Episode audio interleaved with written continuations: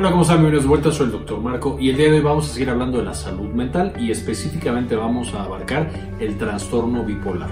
Vamos a mencionar cuáles son las cosas que lo causan, cuáles son las características clínicas que tienen estos pacientes y generalidades acerca del tratamiento de esta enfermedad. Entonces con esto empecemos.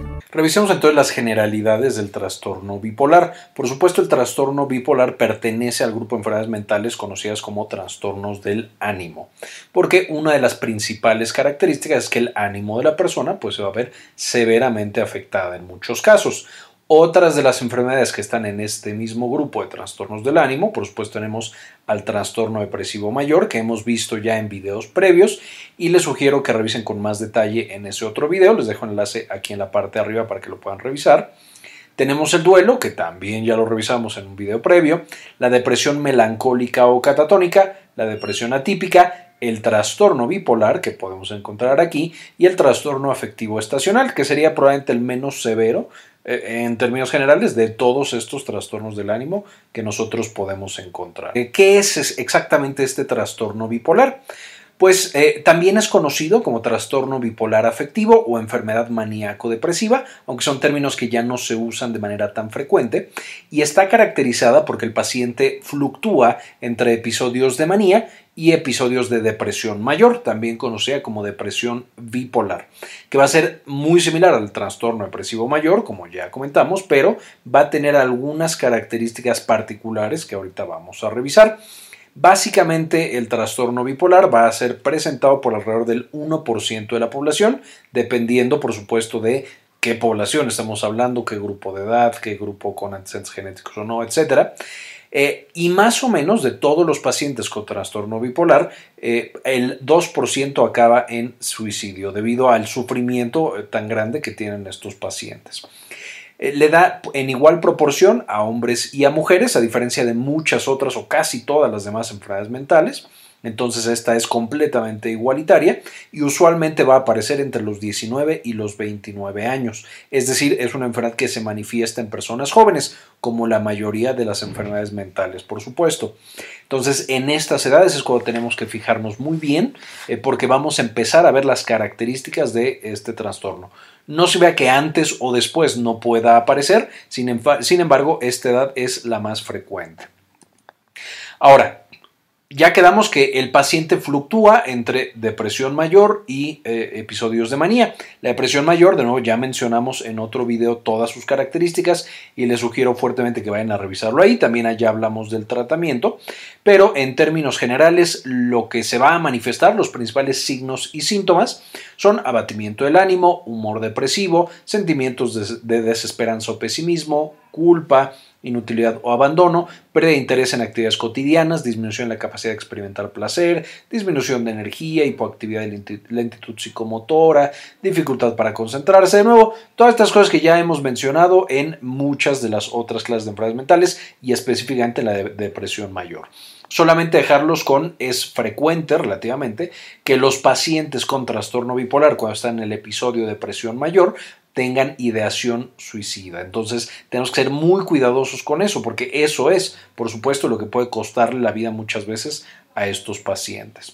Por otro lado, tenemos los episodios de manía, que estos no los hemos comentado previamente en el canal, pero básicamente es el opuesto. Es un paciente que está extremadamente animado y eh, se dice que está maníaco. Entonces el paciente va a tener exaltación persistente del estado de ánimo, sensación de bienestar físico y mental, se vuelven más sociables y habladores, también pueden empezarse a poner irritables, más impulsivos, empiezan a dormir poco porque sienten mucha, mucha energía y mucha, mucha confianza, entonces se vuelven mucho más impulsivos y arriesgados eh, desarrollan conductas imprudentes, muchas veces también inapropiadas o groseras. Eh, por ejemplo, que la persona está en un funeral y está súper contenta y con ganas de hacer de todo y contando chistes, solo por poner un ejemplo. Y pueden llegar a tener, cuando está en el pico del episodio maníaco, ilusiones, alucinaciones o delirios. Ilusiones que por supuesto es cuando algo que sí existe en la realidad lo vemos distorsionado, diferente. Por ejemplo, una cortina vemos que se mueve de manera espontánea. Alucinaciones es cuando no hay nada en el ambiente y nosotros vemos algo, por ejemplo, no hay nada y veo una persona, veo una serpiente, veo una araña, eh, lo que sea, o escucho algo, no tienen que ser alucinaciones visuales, pueden ser también alucinaciones auditivas. y delirios que por supuesto, como vimos en la clase o en el video de esquizofrenia, que también les dejo en la parte de arriba porque tiene muchas eh, correlaciones con el trastorno bipolar muy severo en la fase maníaca. Pero eh, básicamente estas ideas delirantes son ideas que yo estoy convencido que son reales, pero que por supuesto no son reales. Que alguien me persigue, que alguien vive dentro de mis paredes y me está todo el tiempo escuchando o espiando, que el vecino quiere venir a matarme a pesar de que he vivido junto 14 años, etcétera, etcétera. Eh, y de nuevo, algunos de los signos y síntomas de la manía eh, son estos que mencionamos aquí, eh, ya los mencioné un poquito, pero algunos de los extras son incremento de energía e hiperactividad, por supuesto, una autoestima exaltada y sentimientos de grandiosidad, muchísima irritabilidad, pensamientos en cascada y lenguaje rápido. Algunas veces los pacientes incluso llegan a un punto en el cual su lenguaje ya no tiene sentido, entonces solamente dicen palabras muy rápido, casi casi al azar o no podemos entender de dónde viene disminuye la necesidad de dormir, pueden tener también hiperactividad sexual, pueden tener creencias no realistas, como ya mencionamos, especialmente en habilidades o poderes gastos y compras excesivas e innecesarias. También hay pacientes que de pronto renuncian a su trabajo porque están convencidos de que van a montar un mega negocio al día siguiente o se van al casino y están seguros que van a ganar todo el dinero del casino y ya no van a necesitar trabajar. Tienen ese tipo de pensamientos ilógicos eh, e irreales y optimismo excesivo, etc. Una característica muy particular de los episodios maníacos justamente es que se asocian frecuentemente con el consumo de sustancias psicoactivas, eh, particularmente alcohol, cocaína, eh, eh, a veces medicamentos para dormir, aunque usualmente son más estimulantes. Y por supuesto aquí, vamos a ver más adelante, que eh, este puede ser uno de los principales diagnósticos diferenciales, en el cual ya no sabemos si el paciente está teniendo un episodio de manía porque es eh, un paciente que padece de trastorno bipolar o tiene una manía o alucinaciones por el consumo de alguna sustancia. Ese va a ser un muy importante diferenciador que vamos a tener, aunque de nuevo los pacientes con trastorno bipolar frecuentemente tienen abuso de sustancias y entonces tienen lo que se conoce como patología dual. Un paciente que además de su enfermedad mental va a tener un problema en el consumo de sustancias y una adicción a alguna sustancia particular. Entonces, muy importante tener esto en mente. Ahora, ¿cómo se dan estos episodios? Usualmente pensamos, y es uno de los mitos que menciono más adelante, que el paciente amanece muy bien, eh, eh, con mucha energía, muy contento y eso es bueno, y en la noche ya está triste y ya está decaído y eh, que, es momentáneo.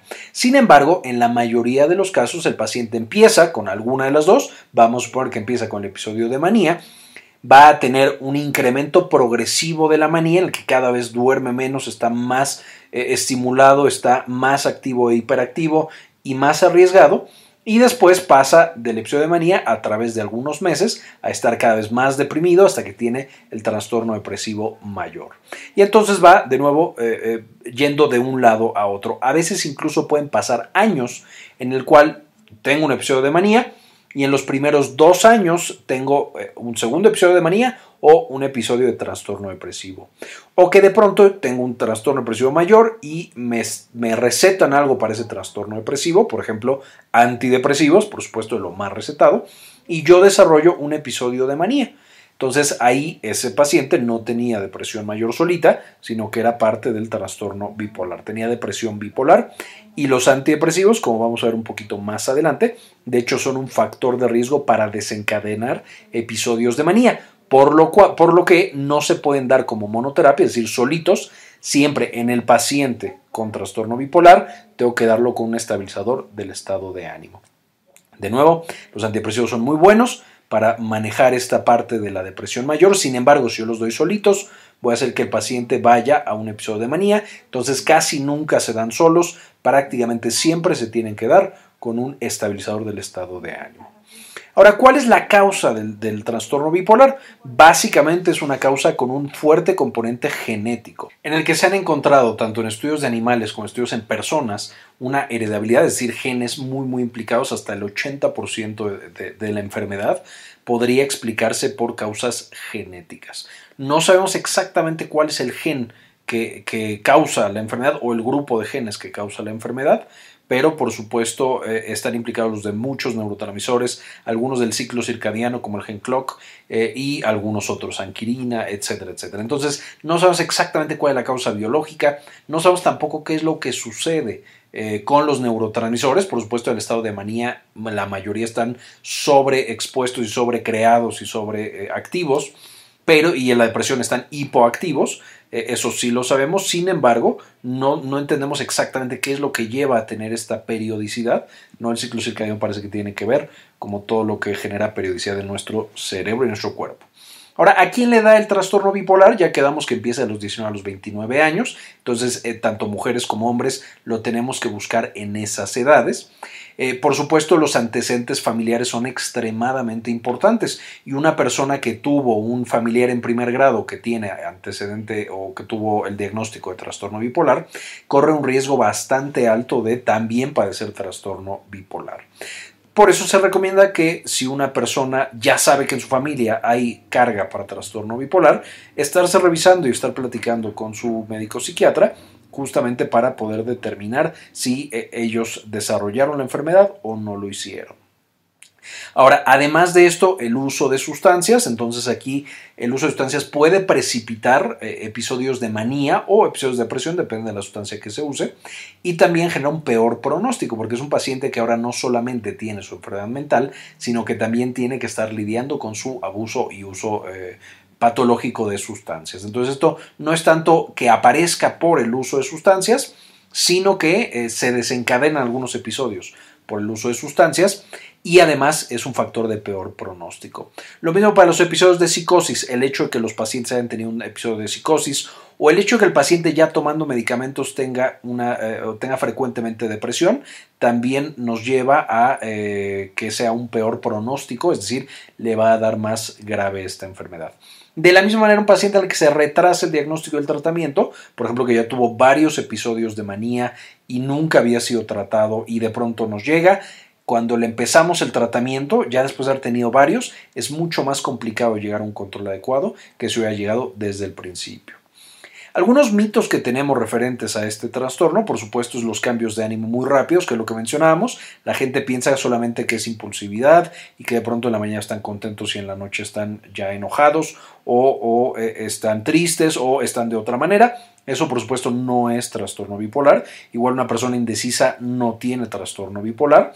Eh, la siguiente es que el paciente puede controlar su conducta, por supuesto un mito muy frecuente en las enfermedades mentales y en el abuso de sustancias, en la adicción a ciertas sustancias, en la que creemos que es porque el paciente es malo, eh, eh, no nos quiere o algo más, y no entendemos que simplemente es la enfermedad que padece y que no pueden controlar su propio cerebro y su propia mente. Y lo mismo que es falta de control o ganas, por supuesto también es un mito y es una mentira que los pacientes bipolares pueden controlarse pero no quieren porque no nos quieren o porque son mala onda o alguna otra cosa. Estos son mitos, por supuesto. Ahora, ¿cómo hacemos el diagnóstico? Como muchas enfermedades mentales, tenemos que hacer un interrogatorio completo y una exploración física y un estudio en general bastante riguroso, porque las enfermedades mentales en muchos casos son diagnósticos de exclusión. Es decir, no tenemos un estudio particular que nos asegure que eso que tiene mi paciente es una enfermedad mental. Por lo tanto, necesito hacer un panel toxicológico porque de nuevo se pueden confundir mucho y un, un paciente que tiene un episodio de manía podría ser simplemente una sobredosis de alguna sustancia. Entonces tengo que hacer un panel toxicológico para descartar que la causa no sea el abuso de una sustancia. Tiene que cumplir, por supuesto, los criterios de acuerdo a la DSM-5, que estos son muchos de los que estábamos mencionando, que tiene eh, antecedentes familiares, que tiene un episodio de manía o varios, que tiene episodios de depresión, eh, que pasan meses entre uno y otro, que el episodio de manía dura bastante tiempo, o sea, no es una hora que está súper emocionado, sino que le dura mucho más tiempo. Entonces, de nuevo, en el DSM-5 ahí pueden encontrar todos los criterios que se necesitan y también, por supuesto, necesitamos descartar varias cosas. Es decir, ya que estamos siguiendo la exploración y el interrogatorio y todo lo demás del paciente, necesitamos eh, descartar el abuso de sustancias psicotrópicas, como estábamos mencionando, con el panel toxicológico. Necesitamos descartar una causa neurológica que no sea por una encefalitis o que no sea por un tumor en el cerebro y que confundimos que es un episodio de manía. Eh, tenemos que descartar no tanto para el diagnóstico, sino para el pronóstico la ideación suicida. Si nuestro paciente está tan deprimido que eh, ya está pensando, o incluso peor tantito, ya tiene un plan para eh, tomar su propia vida, por supuesto, eso, y lo veremos más adelante, es incluso indicación para hospitalizar al paciente hasta que esté estable justamente para salvarle la vida. Y también lo que mencionas de la patología dual. Un paciente que, ok, sí tiene trastorno bipolar, yo tengo que descartarle que tenga también abuso de sustancias porque están muy eh, ligadas. En algunos estudios hasta 30% de los pacientes con trastorno bipolar van a tener también abuso de sustancias en su vida. Y esto de nuevo puede ser desde alcohol hasta estimulantes, eh, tabaco, etcétera, etcétera. Entonces tengo que yo descartar patología dual. Ahora, ¿cuál es el tratamiento? Por supuesto, el tratamiento se divide en tres. Fármacos para el episodio maníaco, fármacos para el trastorno depresivo y fármacos estabilizadores del estado de ánimo.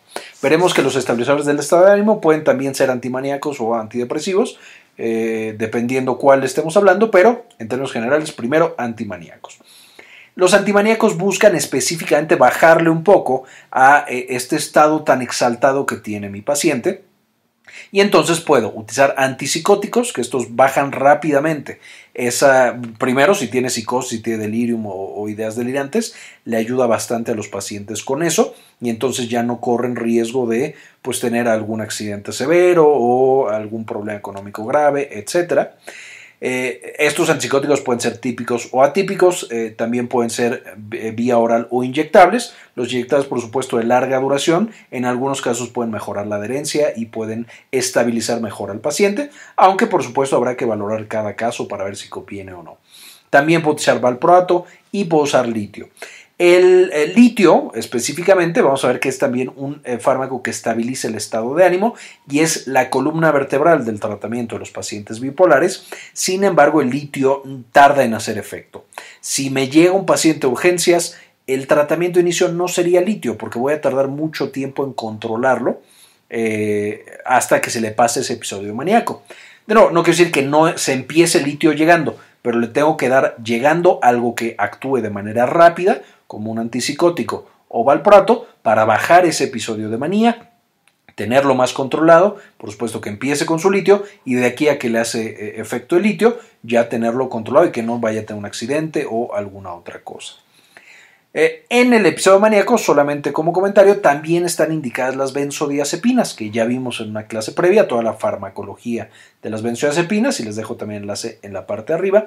No lo pongo aquí porque no es tal cual como tratamiento para el episodio bipolar. Eh, pueden ser muy buenas para ayudar al paciente a dormir, o si el paciente está súper agitado o está paranoico, por supuesto que también pueden ayudar solo no las incluí, de nuevo sí se usan, pero no las incluí escritas porque me pareció que no trataban específicamente eh, o no son fármacos específicamente para el trastorno bipolar. Ahora, en estabilizadores del estado de ánimo son los que se dan a largo plazo, mientras que los antimaníacos se dan usualmente solo para bajar el episodio maníaco y después de un tiempo se suspenden y el paciente queda solamente con el estabilizador del estado de ánimo. De nuevo, no se vea que estos no pueden darse por largos periodos si es que el paciente está teniendo episodios maníacos todavía con el litio, pero eh, en, en, principio el tratamiento a largo plazo son estos de acá. Y de todos estos es específicamente el litio. Ya lo mencionamos, el litio es la columna vertebral del tratamiento del trastorno bipolar en un paciente que por alguna razón yo no le puedo dar litio, ya sea porque no le puedo dar el seguimiento y el litio puede ser peligroso si yo no lo doy de la manera correcta y haciéndole estudios regulares y frecuentes a mi paciente. Entonces mejor no me arriesgo y le hago valproato. El valproato también tiene que estarse monitorizando, entonces si el paciente no lo puede tomar tampoco por alguna razón o no puedo monitorizarlo de manera tan específica, entonces me voy a la carbamazepina.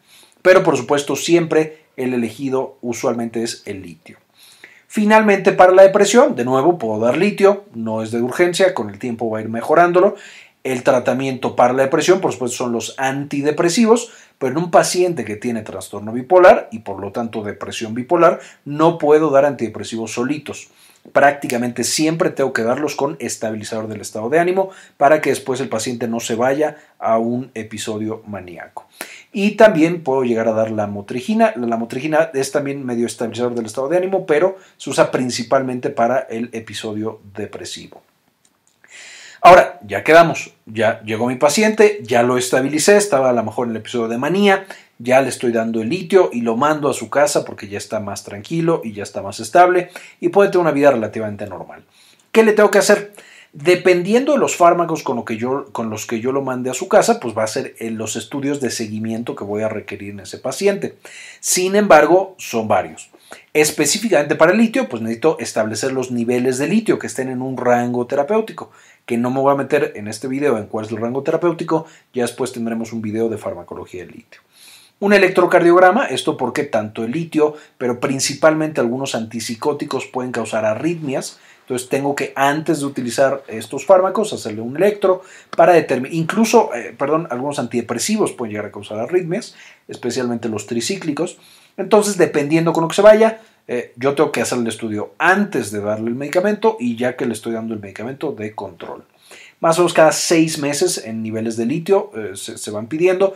El electro, si no está teniendo problemas en dosis terapéuticas, usualmente ya no se repite con una frecuencia tan alta. Luego, unas pruebas de función tiroidea. El litio es directamente tóxico para la glándula tiroides. Y entonces yo tengo que demostrar que no le estoy interfiriendo al funcionamiento de esa glándula cuando le doy litio. La biometría hemática, esto porque tanto el litio como algunos antipsicóticos pueden causar problemas en la médula ósea y causar anemia o causar eh, bueno, eh, neutropenia y algunas otras toxicidades de médula ósea. Entonces también tengo que pedirle biometrías hemáticas de control. Electrolitos séricos, porque el litio y algunos otros de los que mencionaba, los antiepilépticos, por ejemplo, pueden causar alteraciones en los electrolitos. Eh, y entonces tengo que estar monitorizándoles para ver que no se vayan a salir de rangos normales. Pruebas de función hepática por exactamente lo mismo. Perfil de lípidos, porque los antipsicóticos pueden aumentar el colesterol y aumentar de peso al paciente, lo cual aumenta también el riesgo de, tener una eh, hipercolesterolemia. Pruebas de función renal, especialmente con el litio, porque se elimina con, a través del riñón y entonces si mi paciente empieza a tener problemas renales, por lo que sea, por la edad, porque de pronto ya tiene diabetes, por alguna otra cosa, eh, puede llegar, llevar a una toxicidad por litio. Entonces, pruebas de función renal, eh, pruebas de glucosa, de nuevo por principalmente los antipsicóticos que pueden incrementar la glucosa y, generar resistencia a la insulina, y prolactina porque también pueden llegar a causar una hiperprolactinemia. De nuevo, hablando especialmente de los antipsicóticos. De nuevo, estas son como un panorama súper general, dependiendo del tratamiento que mande el médico psiquiatra, va a ser cuáles estudios se tienen que hacer y con qué frecuencia. Por eso es tan importante tener pláticas y estar en constante comunicación con el médico psiquiatra o el proveedor de salud mental. Ahora, ¿cuándo tengo que hospitalizar a un paciente con trastorno bipolar? Uno, si presenta riesgo de daño a sí mismo o riesgo de daño a otros. Esto puede ser, por ejemplo, desde pacientes súper deprimidos que quieren hacerle daño a sus hijos porque no quieren que sufran la vida, o también un paciente que está en su episodio maníaco que conduzca súper rápido y pueda causarle un accidente severo a alguna otra persona o alguna cosa por el estilo. Un paciente con delirium o con psicosis severa, por supuesto, también es una razón para internar a ese, paciente y hospitalizarlo hasta que se controlen esos delirios eh, y esa psicosis. Eh, la completa incapacidad para funcionar, un paciente súper, súper deprimido, podría ser una razón para internar al paciente, conductas de muy alto riesgo y por supuesto también causas orgánicas, si el paciente tiene una abstinencia a una sustancia o una intoxicación porque tomó demasiado de alguna sustancia, por supuesto que también requiere hospitalización y manejo adecuado. Eh, básicamente esto es lo que quería presentarles. Eh, de nuevo, es muy importante diagnosticar de manera temprana el trastorno bipolar y por supuesto eso mejora el pronóstico y mejora la calidad de vida de los pacientes y de los familiares de los pacientes que también sufren bastante con las enfermedades mentales en general y también con el trastorno bipolar.